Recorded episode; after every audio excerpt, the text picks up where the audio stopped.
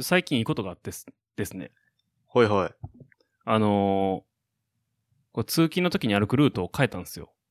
へえ。道をね。はい。そしたら、なんか、いい感じのスーパーがあることに気づいて。いい感じのスーパー？そう。こうなんか、あのー意識高めのスーパーというか。な、意識高めのスーパーって。意識で低めのスーパー、スーパーがわからへん。なんかあの、こう、ちょっと、野菜の種類が多いというか、へえ。があって、あ、こんなんあんねやと思って、今日帰り寄ったんですよね。はいはいはめっちゃ良くて、そこが。い。うん。あの、毎朝、野菜のジュースを飲んでるんですけど、はいはい。こう、ケールを入れたいなというのがあるんですよね。いいですね、ケール。美味しいですね。でも、ケールって、こう、入手経路が難しいんですよ。なかなか。確かに。普通のスーパーじゃ売ってないかもしれないですね。うん、結構売ってなくて。で、なんか、まあ、通販使ったこともあったし、こう、ケールとか、なんか青汁っぽい、こう、粉末のやつあるじゃないですか。はいはい、ありますね。とか使ってたんですけど、今日い、そこ行ったら売ってて。え、それ、どこのスーパーですかって逆聞きたくなってきた。でも、あの、京都の街中ど真ん中にあるところなんですけど、へえ。まだ貼っときますわ、それを。リンク貼っておきます。そう。まあ、そう今日ケールと、なんかあの、人参、ちょっとなんか甘みが強くて、はい。こう、小ぶりで、あの、茎の部分がこう、ついてる人参とか、それから、俺は結構好きなアーモンドミルクとかも売ってて、はい。こう肉食べない生活してる人間としては、こう、一個選択肢が増えてなかなか良かったですね。あ、いいっすね。ちょっとこう、たまたます、え、意識的にちょっと、行きみ、帰り道帰ろうかな、みたいな、そんな感じだったんですか？まあ、道、通りを一個ずらしただけなんですけどね。いいですね。なんかちょっとそういう発見があると。そうなんですよ。あの今年は暖冬だったんで、はい。花粉が飛び始めるのが早くて、うんうんうん。で、アレルギー性鼻炎持ってるんで、週1回耳鼻科行って、あの、薬もらってってやってるんですけど、それの都合もあって、ちょっと通勤のルートを変えたんですよ。はいはいはい。そうなんですね。そう、見つけたっていう。なので、結構そのなんか、ビーガンライフがはかどりそうな 店が見つかってよかったっすわ。いやー、福永さん、健康に対してのこう、意識の高さがめっちゃ伝わりますね、それは。うん。てかまあ食、食かな。まあ運動も最近意識的にしてるけど、うんやっぱりね、飯が一番こう、結構ダイレクトに来ますね。うん。わかります、それは。うん。福永さん、いつから食とかにこう、気使わはります、気を使い出したんですか？えっとね、2年、3年ぐらい前かな。あ、3年前なんですか？うん。そこまでは結構なんか無頓着にうん。ご飯食べてたし、コンビニ、なんか晩ご飯はコンビニで買って帰るみたいなのやってましたけど、なんかこう、扁桃腺がめっちゃ大きいんですよ。うん。なんで、普通に、あの、風邪ひくと、熱が39度とか40度ぐらいまで行くんですよ。へえ。やば。で、めちゃくちゃしんどくて。はで、それがまあ年に2回とか3回ぐらいあったんですけど、い。うんうん。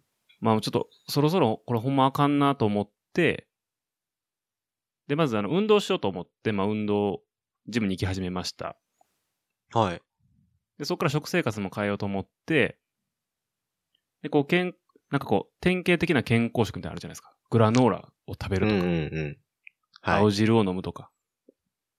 けどやっぱね、美味しくないんですよ。それが。うん。基本的にね。そうですね。なんか、美味しくもないし、結構、ね、砂糖とかもまぶしてあって、糖質も高いしで、あまり健康食とかではないですよね。そう。で、なんかこう、健康に配慮しながらも、こうご飯を美味しく食べる方法はなんかないんかっていうのをいろいろ調べてって、なんか世界にはビーガンっていう生活をしている人がいるらしいと。食生活をね、っていうのを知って、で、やってみて、意外と調子が良かったんで、それを断続的に続けてるって感じですかね。うーん。いいですね。僕も食には結構こだわりがあって、たまにね、福永さんとかもそういう話もちょいちょいしたりするんですけど、今回ね、まあ、健康食じゃないですけど、まあ、健康食なんかな？健康食に近い内容で、あ、ある食品を食べると、実は死亡率が下がるという大規模な研究が、この前、1月末ですね。1月末に発表されたのが、ご存知ですか？福永さん。いや、知りませんけど。あのーなかなか珍しかったんですけど、えー朝日新聞デジタルで出てた記事で、はい。まあかなりなんかね、朝のニュース報道でも取り上げられてたんですけど、納豆1日1パックで死亡率が10%減るとかいうニュース記事が出てたんですけれども、あ、じゃあ、俺はもう10%下がってますね、もあ、もうはい、下がってますか？う。うん、もう下がりました。これご存知の方も多いと思うんですけど、結構、なかなか日本の中でこういう記事が出てくるのっていうのがそもそも特殊というか、日本でしかできない、まあ、研究って言われてるので、今回は、まあ、挙げさせてもらったんですけど、ああ、確かに。他の国納豆ないっすもんね。そうなんですよね。あの、は、そもそもあんま発酵食品を、えー好んで食べるっていう文化が日本特有というか、発酵の文化がすごく根強い日本なので、こういう納豆の研究っていうのも日本らしい研究で、なかなかないんですけど、イギリスとかでもかなり権威のあるね、雑誌で BMJ っていうすごく有名な雑誌の機関があるんですけど、そこでも掲載されたりして、ちょっとそう、日本の研究が世界にも影響を与えたっていうので、僕の中ではかなりめっちゃバズってたニュースです。なるほど。こはい。れ大豆がいいってわけじゃなくて、大豆の発酵してるものを取るのがいいってことですね。そうですね、おっしゃる通りで、あの、これ、タイトルを見るとね、えーほとんどの人はこう納豆食べたらいいんだっていう、うわ、納豆の研究だってなると思うんですけど、えー実際はね、これ大豆製品について、えー15年間研究した、10年間か、10年間研究した内容になっているので、まあ、大豆製品ですね、ここは。で、実際ですね、あのーこの研究、まあ、論文をね、読むとか、そういうのはしんどいと思うので、ざっくり言うと、これ納豆だけじゃなくて、えーまあ、味噌とかも含めた発酵の大豆食品の摂取が死亡率の低下と関連してるっていうような感じなんですよね。まあ、この研究自体が納豆についてこう深く調べた研究ではなくてですね、実際に大豆製品についてこう検討してた研究で、まあ、その中で分かったのがその納豆がどうやら死亡率低下と、えー深く関わりがあるというような内容になっているんですよね。なるほど。はい。まあ、これ見て僕は、あの自分もね、すごく納豆好きなんで、あかなりこう、テンション上がりながら毎日毎日納豆を食べるようになってます。まあでも納豆はね、うまいっすよね。納豆うまいっすよね。納豆好きな人しか僕は会ってないんですけど、納豆嫌いな人、なんか臭さが無理みたいな言う人は聞いたことありますけど、この研究見たら納豆食いたくなると思いますね。まあ納豆、でも結構海外の方は納豆辛い感じはあるらしいですけどね。それよく聞きますね。何がダメなんでしょうかね。やっぱ発酵が無理なんですかね？いや、やっぱね、匂いはでもありますよ、納豆は。だいぶ。なんかもう慣れすぎて。うん、そう、慣れてるだけな気がしますけど。うん。こう、味は美味しくても、匂いがっていうのも結構多多そうっすからね。そうですね。まあ納豆が体にいいっていうイメージがすごい、なんていうんですか、強いじゃないですか。納豆って体にいいっていう。まあ、それはありますね。ちゅうか、なんか基本的になんか日本食はもう体にいいみたいな信じ込みがありますけど。ありますよね。なんか大豆食品で他の発酵食品取ってたりしますか？福永さん。発酵食品。発酵食品ですね。麹とかも入ります？それって。ああ、入ります。入ります。なんか麹を一時期買って入れてたことがありますね。いいですね。自分で作ってですか？いや、買ってきた。あ、買ってきたやつですか？あれ作れるんですか？自分で。結構簡単に作れます。あら、本当？本当です。あの、福永さんはそういうの好きやと思うんで、簡単に作れるんでやってみてください。え、どうやって作るんですか？ちなみに。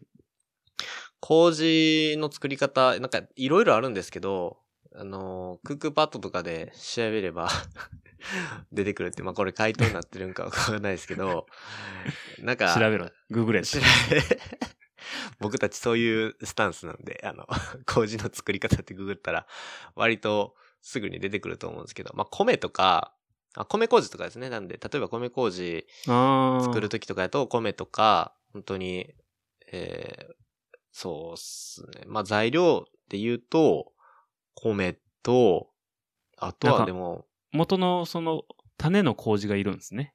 そうなんですよ。うん。これはじゃあ買ってこなあかんね。これは買ってこないとダメですね。あー、なるほどね。なんかヨーグルトみたいなもんでしょ？要は。そうですね。元の麹があれば、より作りやすいですし、もう僕はそもそも、あの、米だけでも作ったことがあるんですけど、あの、かなり、でもその時はね、時間がいるんですね。やっぱり、なんか3日4日ぐらいはいるんで、うん。まあ、手間やっていう人は全然市販のものでいいと思うんですけど、発酵食品はぜひね、取るようにしたらいいかなと思うんですけど。まあ俺ヨーグルト食えないんですけどね。え？乳製品なんでダメなんですよ。ああ、そっか。乳製品がダメなんですね。はい。まあ、一番でも身近な発酵食品、納豆の次は、ヨーグルトなんじゃないですか？そうですね。ヨーグルトもそうですし、あと、食べる、まあ、女の子とか、女性の方は好きだと思うんですけど、キムチとか、あの、結構取りやすいですね。ああ、そうか。キムチも一応発酵。あれは発酵なんや。そうなんですよ。あれも発酵になるんですよ。え、あれはつけてるんじゃないの？一応つけてるんですけど、キムチも発酵食品に入りますね。へえ。チーズは？チーズも発酵？チーズ結構際どくて、まあ、チーズも発酵食品のうちに入るんですけど、なんか、日本のナチュラルチーズ、いわゆるその何も生成していないようなチーズっていうのは、結構発酵食品として捉えられる時が多いんですけど、あの、プロセスチーズあるじゃないですか。はいはいはい。えー要は、チーズを加工しているチーズですね。うん。ナチュラルじゃなくて。あれはちょっとこう、うん、分類カテゴライズされてない時が多くて。あ、そうか。あれはもう完全に成形してるもんね。そうなんですよね。うん。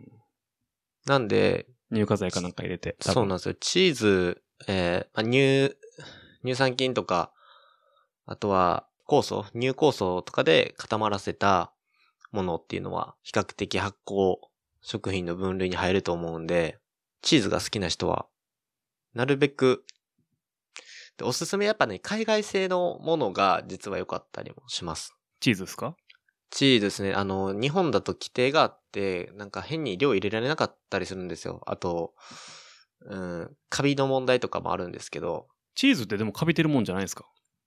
なんかね、また詳しいことは後日僕のブログとかで書こうと思うんですけど、なんか、誘導。まだ書いてないですけどね。なんかね、えー日本の中でチーズ販売するってなると、なんか、えー本当はチーズっていっぱい菌があるんですけど、えー、もともと日本人のお腹って乳製品に強くないような体の作りになってるんですよね。ああ、なんかそれは聞いたことありますね。きっと、うん、聞いたことある人も多いと思うんですけど、まあ、それ用にチーズが加工されるんですよ。うーん。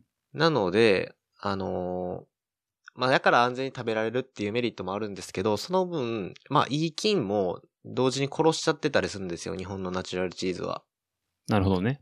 なので本当に、もう、マジでいろんなチーズで発酵食品試してみたいなっていう人は、例えば、なんか海外のサイトから輸入するでもいいですし、最近だと、こう、海外から直輸入してそれを売っているお店もあるので、そこで買ったりするのがおすすめです。なるほど。はい、そう考えてみたら結構発酵食品ってあるんですね。いっぱい。結構あると思いますね。はい。でもその中でも納豆を食うと、優位に死亡率が下がるってことで。そうですね。はい。なので、あのーまあ、ぜひね、納豆を食べてほしいなっていう、食べてほしいな。うん、まあ、納豆食べてる人はね、このまま、まあ、なんかこう、お納豆、いい、体にいいかもって思いながら食べると、まあ、なおいいと思いますし、なんかこう、もともと体が弱い人とかはね、発酵食品が体にいいのは、ほとんど間違いないので、何か取ってみたいなっていう人は手軽に取れる納豆がおすすめなので、ぜひ納豆を生活の中に取り入れてください。はい。はい。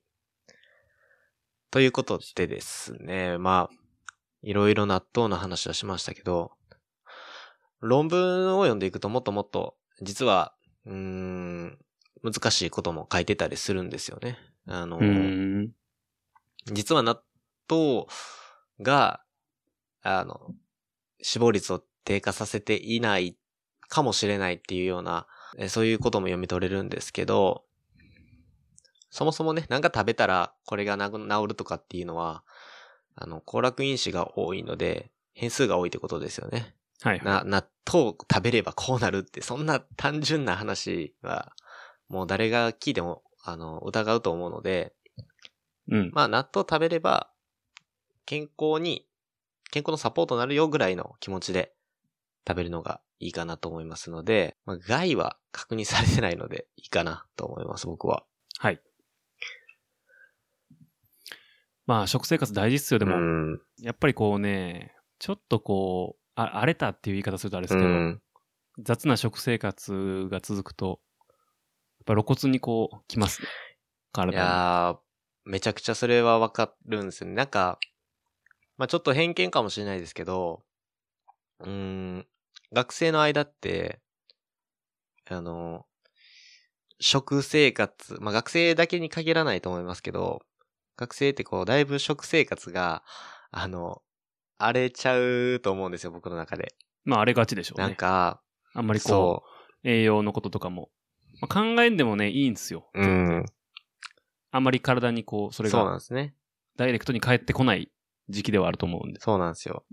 若いうちから、まあ、体のおかげというかね、何でもこう、処理してくれるし、あとは、体力使う人やったら運動したりして消化したりもするんですけど、でも若いうちとかにそういう乱れた食生活をしてると、例えば社会人にパッて変わった時とか、なんかこう、急に社会放り出された時に、どんどん年も重ねていくと、やっぱ食事の方も、なんか健康被害だけじゃなくてそこから回り回ってなんか日常に支障が出たりするじゃないですか。まあ、それはあると思います。なので、まあ、特にね、学生、僕の周りで、やっぱね、なんか部活動してたりだとか、それこそ就活してる時とかって、だいぶ、なんか、ストレスがあって、なんかこう、暴飲暴食しちゃう人とかも中にはいたりするんで、はい。なんかそれは、今回の記事を読んでですけど、腸内環境を荒らしちゃったりとか、乱れた食生活しちゃったりだとかで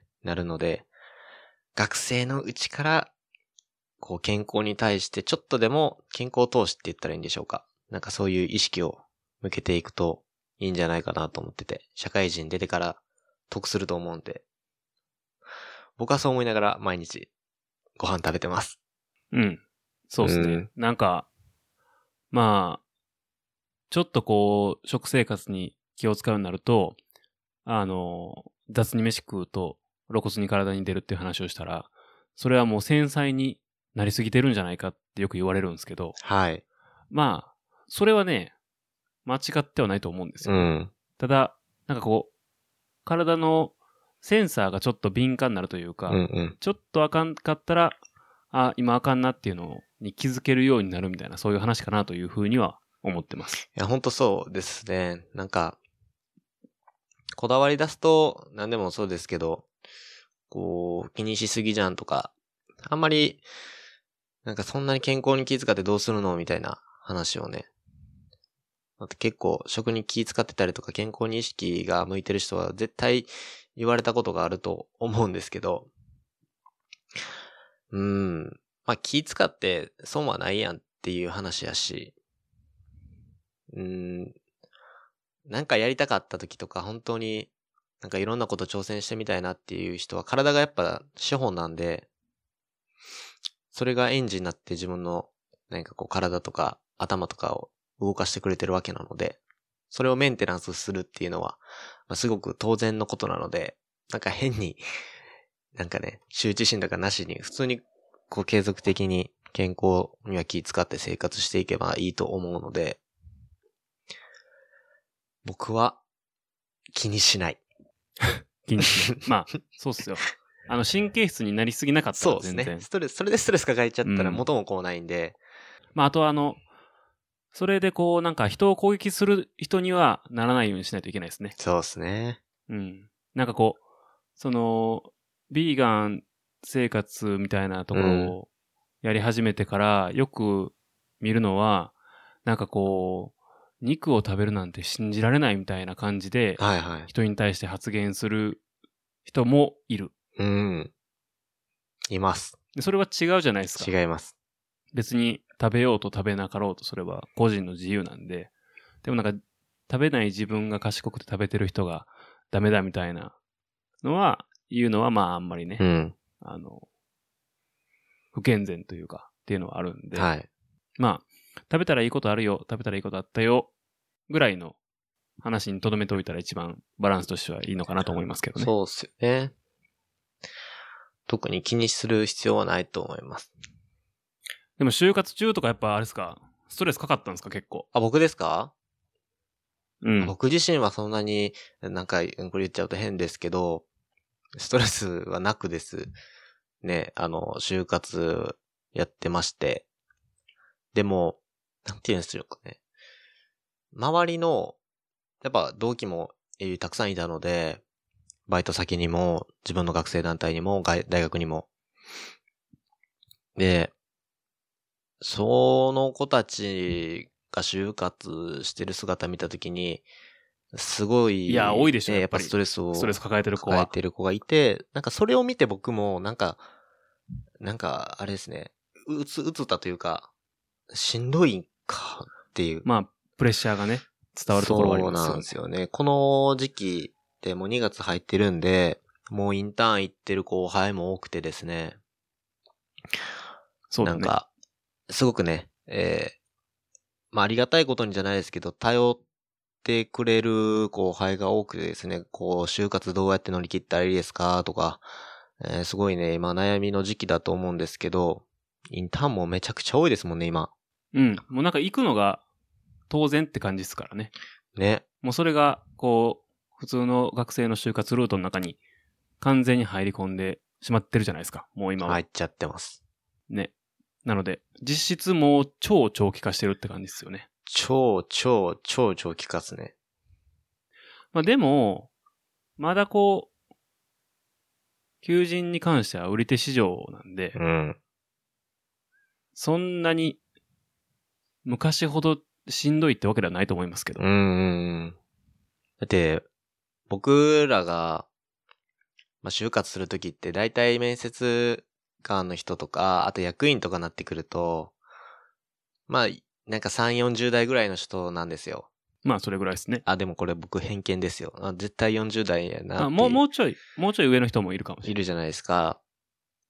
ない。はい。で、まあその人たちってやっぱ僕たちと年齢層が違うんで、歩んできた、なんかその就活道というか、就活スタイルも全然違うので、が、すごいこう圧迫というか、あの人たちって、いわゆる就職氷河期の世代の人たちで、うん、そうね。それぐらいですまあ、ね。僕、こっからもう完全に僕の独断と偏見ですけど、なんか、うーん、やっぱ学生も売り手市場なん分かってるんだろうなっていう前提のもとでこう話しはるんで、なんかこう、余ったれんなよみたいな、なんていうんですかね、俺らの時はもっとしんどかったんやみたいな。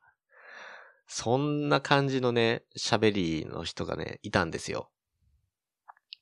まあ、直接その意識はなくてもそういう風に聞こえてしまうっていうのはあるでしょうね。めっちゃありますね。なんか、どうなん？自分らは結構どこからでも泣いてもらえてるんちゃうって、実際に言われたこともあって、まあ、あの人たちはね。相当、相当相当だったみたいですからね。相当相当っすよね、絶対。どれぐらいなんですかね、あの世代って、有効求人倍率とか。まあ、でかい企業はあんま関係ないっちゃ関係ないですけど、その数字は。うん。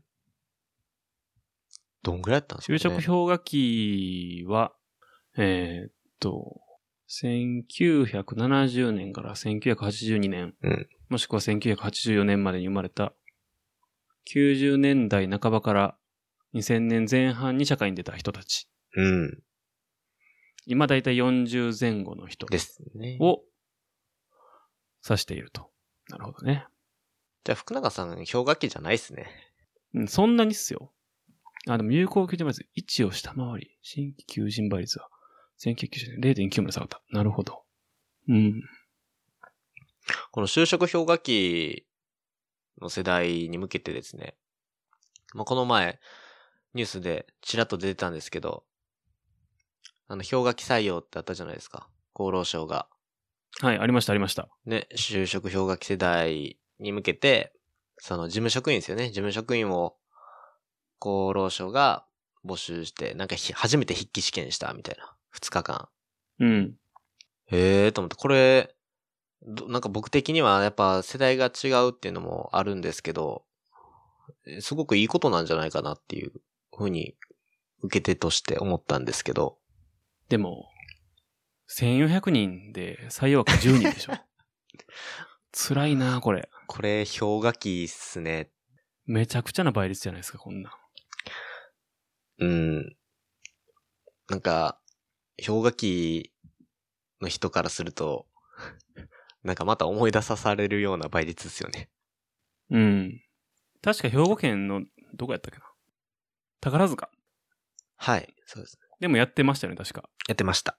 あれもでも相当少なかったような気がうん。します。ああ、これか。えー、1635人が受けました。うん。合格は4名。いやー、すごいな。ええー、すごいな。今では考えられへんな。うん、すごいっすよね。逆に言うと、だからこの世代の人たちは、非正規とかで働いてる人がすごく多いってこと？そういうことですよね。非正規、もしくは、無職？でもそれは生きていけないっすよ。リーダーってことでしょ。生活保護、うん。とかかなじゃないっすかね。どれくらいいるんだろまあ僕の代も、ちょいちょいなんかそれはありましたけどね。う。あ、そうなんですか？就職が厳しかったっていう時はありましたうよ。ーん。それこそだって、リーマンショックの後とか、リーマンショックは2008年なんで、2009年あ、そうです卒ね。の人とかはなんか結構内定取り消しとかがあったみたいな。っうん。ていうのは聞き聞いてました。でもそれが僕が大学入った年なんで、うんうん。まだそんなにこう就職活動に対してそんなになんか意識はなくて、はいはいはなんで、いまいちなんかそのピンとこなかったですけい。ど、うーん。なんか、なんとか世代って言われてもちょっと、なんかあまり、個人的にですけど、そんなんいいから、シンプルになんかそのね、別に個人の能力だけ見て決めてほしいですけどね。そうですね。うーん。ちなみにこれまあ今回、この就職氷河期っていうのは、どっちかというと、求職者の目線の話ですけど、はいはこれ企業の目線でいくと、まあ、今言うたら企業は人が取りにくい時代なわけですよね。い。そうですね。ただ、それ、なんていうかな。全部の企業が取りにくいってわけじゃないんですよ。うーん。確かに、大手とかは全然倍率高いですもんね。うん、全然高いんですよね。で、まあ業種とかによっても、実は有効求人倍率かなり違うんですよね。うん。なんかそれ聞いたことある。えーっとね、ちょっと待ってくださいね。確かそのデータが、このなんなんかで調べて、あるんですよね。どれやったっけな。まあ、学生の時はですね、まあ、いろんな企業を探してほしいですね。このラジオ聞く人も結構学生が多いと思うんで、なんか TDB っていうね、企業サーチのサイトあるんで、あまたリンク貼っときましょうか。TDB って打ったらですね、企業名簡単に探せるんで、会社調べてみるといいかもしれないですけどね。ああ、これだこれだ、あったあった。えーっと、まあ、そもそも有効求人倍率って何ですかっていう話をすると、はい。えーっと、求職者に対して職がな一人当たり何個あるかっていう話です。はい。簡単に言うと、就職したい人が100人いて、えー、就職できる枠が100個あると、100分の100で1になるわけですけども、はい。えー1よりも高いってことは、1人に対して1個以上の、えー椅子があるってことですね。そうですね。はい。逆に、えー1を切ると、1人当たり1個の椅子がないってことです。うん。で、えーっと、これ去年ですけど、2019年卒、今、社会人1年目の人たちの、えー大卒の有効求人倍率は1.88倍でした。1.88ということは、席がね、いまあちょっと多いですよね。はい。1.8個あるってことですね。で、これはまあなかなか高い数字ではあります。はい。なんですけど、例えば従業員の規模別に見てみましょうと。はい。まあ、こう世間には、えー、中小企業から超大企業まで、もしくはベンチャーとか、いろんな規模があるわけですけど、はいえーっと、まあ、これ区切りがいろいろあるんですけど、例えば5000名以上の規模の、えー会社に、えー行きたいっていう人と、5000名以上の会社で、うちは何人取るよっていう数のトータルを割ると、有効求人倍率は0.37になります。えつまり人気の椅子は取り合いなわけですね。そういうわけですね。はい。で、それを一つ下げて、えー1000名から5000名、えー以下、うん。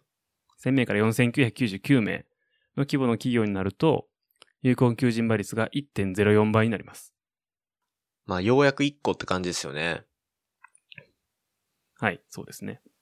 で、もう少し下げて300名から、えー1000名以下、999名、300から999名の企業になると、1.43になります。おー、増えてきた。はい。でちなみに全体は1.88って言いましたけど、では問題、300名未満の企業だと、有効求人倍率何パー、何倍ぐらいになるでしょう？ええ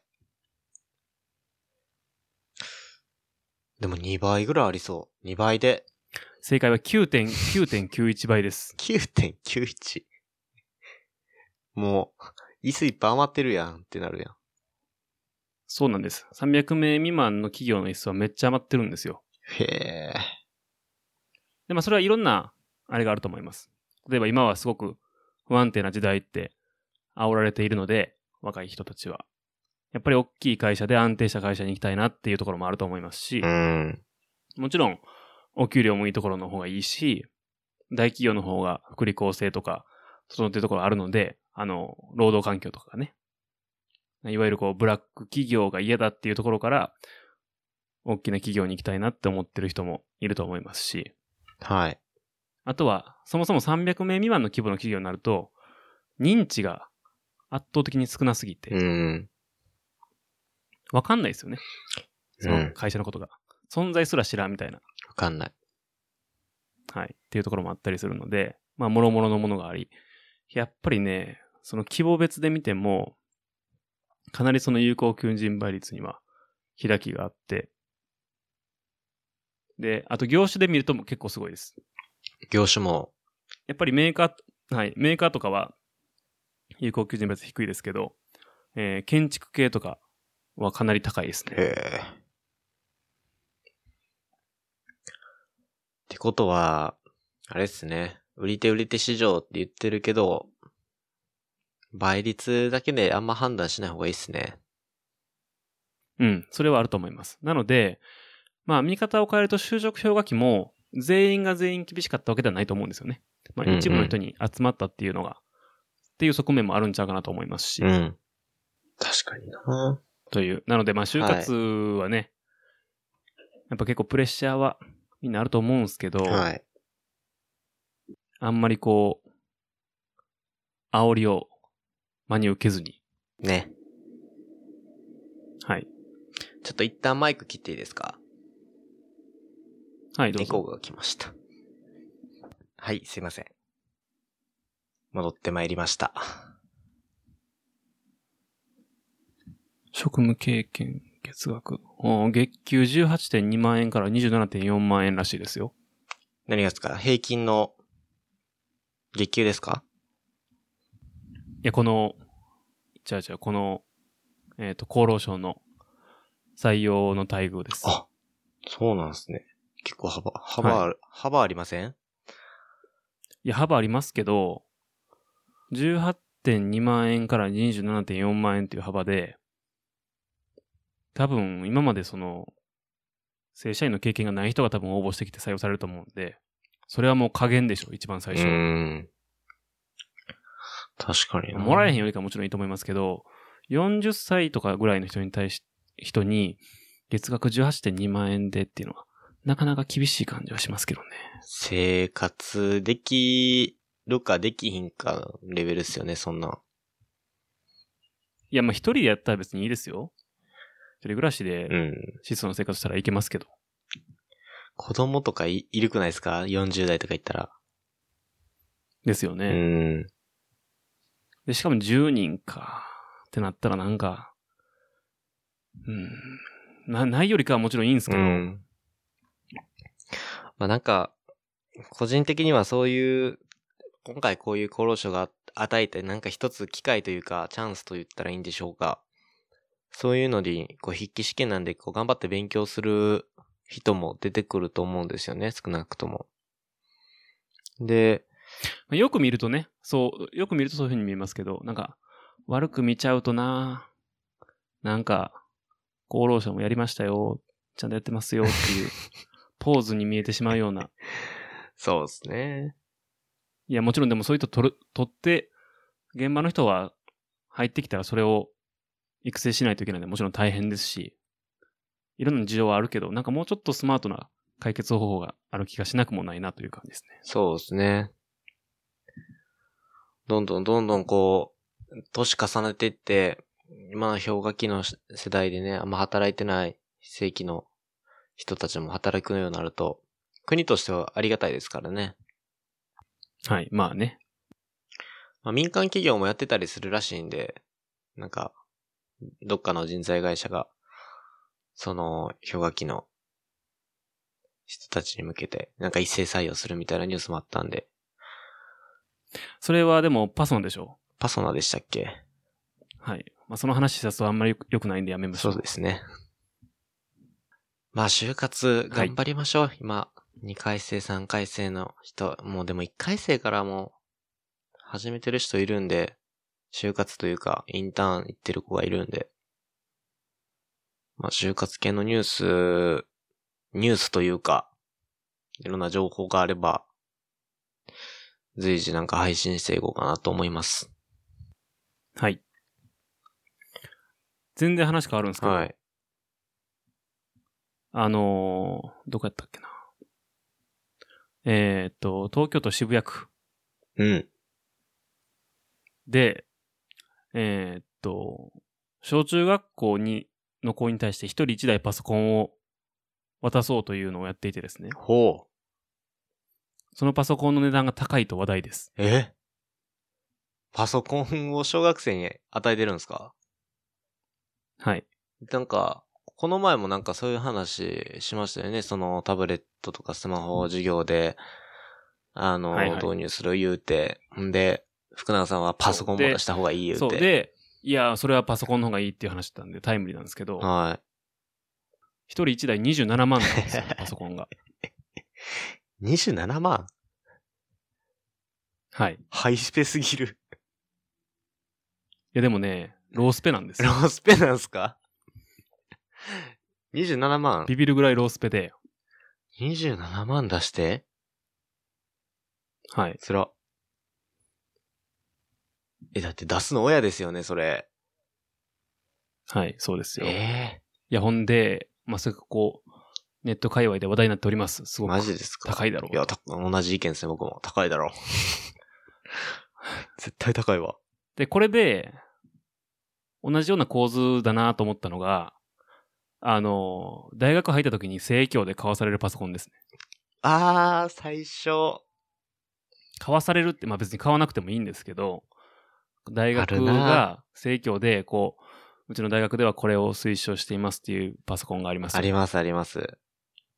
で、まああれがすごく高いといううん。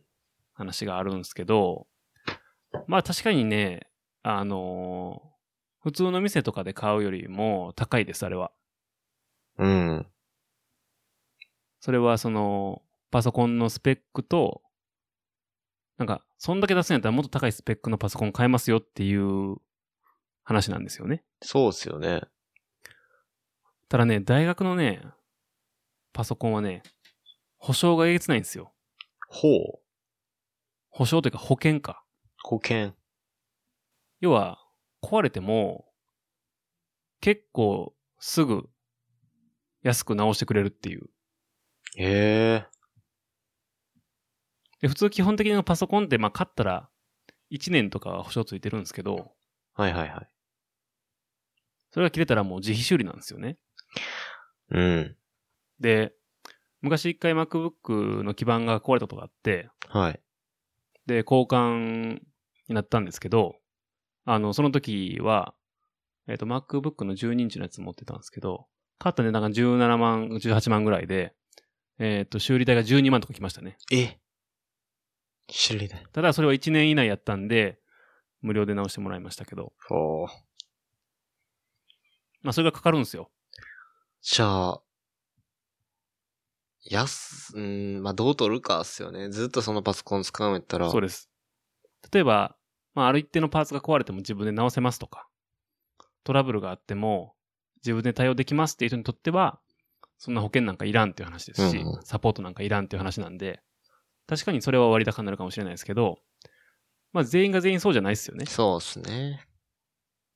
らそういう人は、そういうものを買った方が、トータルで見ると安いんじゃないかっていう話が、まああって、うんうんうん。で、そう考えると、この小中学校に入れるパソコンが高いって話は、割かし、そこら辺も組んでるんじゃないかなと思うんですよ。なるほど。これ保証代も入ってんのか。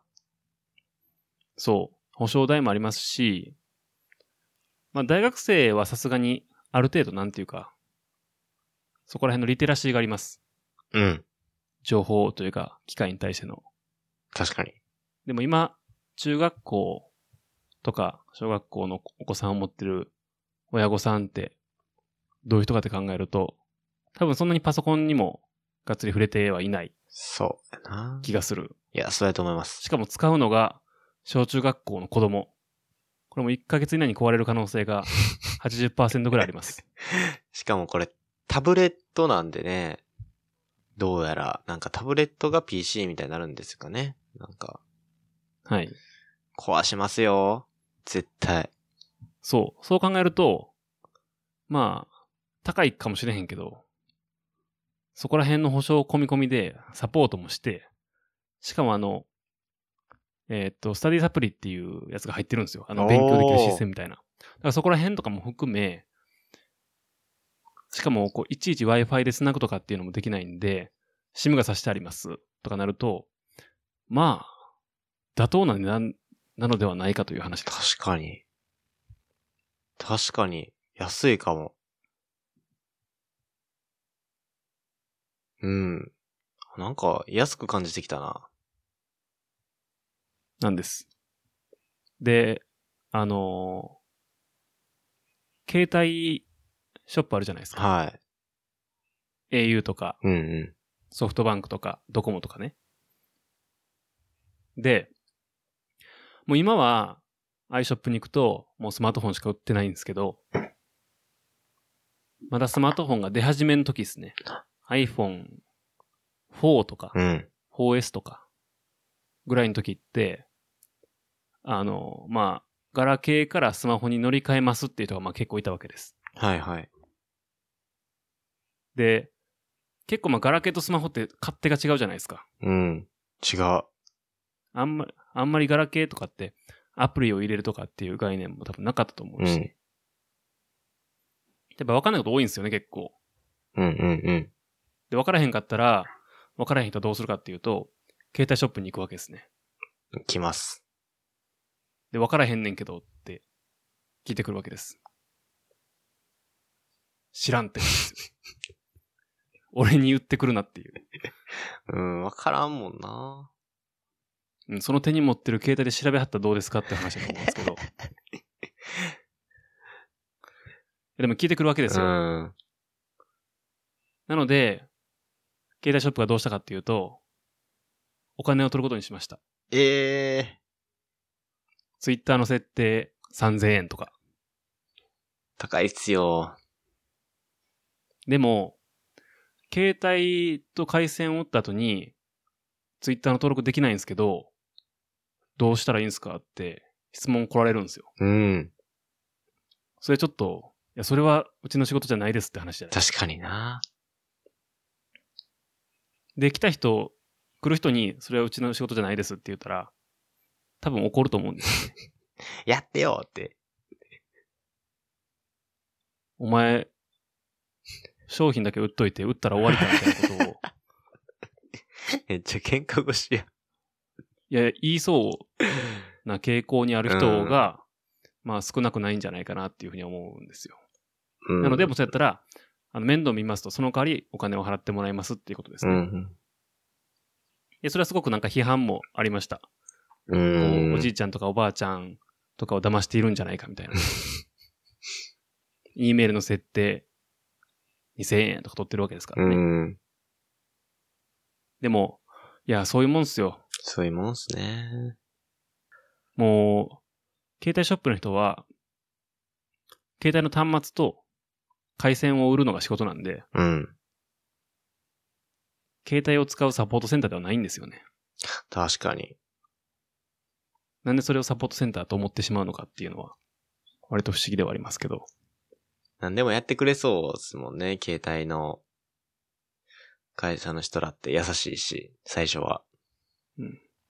まあ、やってくれたらラッキーぐらいのところで、いけたらいいと思うんですよ。うん。でもやるのが当たり前っていうスタンスで行くのは、それは違う違う。と思います、個人的に。うん。なので、まあこれ高いっすけど、この、ね。あの、富士通のパソコンね。1台27万8000円。28万円ですよ、1台。うー。28万円ぐらいあると、16インチの MacBook Pro の一番下位のモデルが買えちゃいます。うー。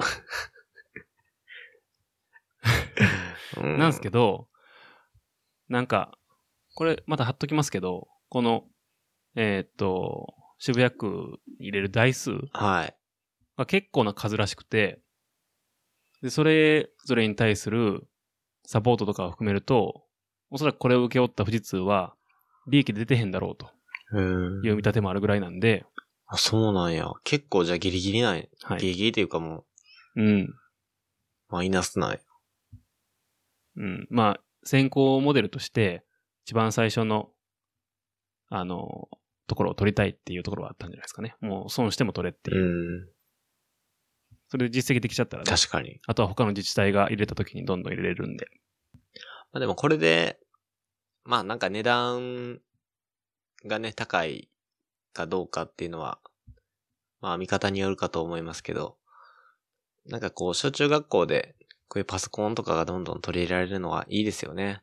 リテラシーも高まっていくやろうし、どんどんどんどん自由な発想をしてくれる子供たちの武器になるんじゃないかなっていうふうに、僕は思うんですけど。はい。そうなったら一番いいですね。うん。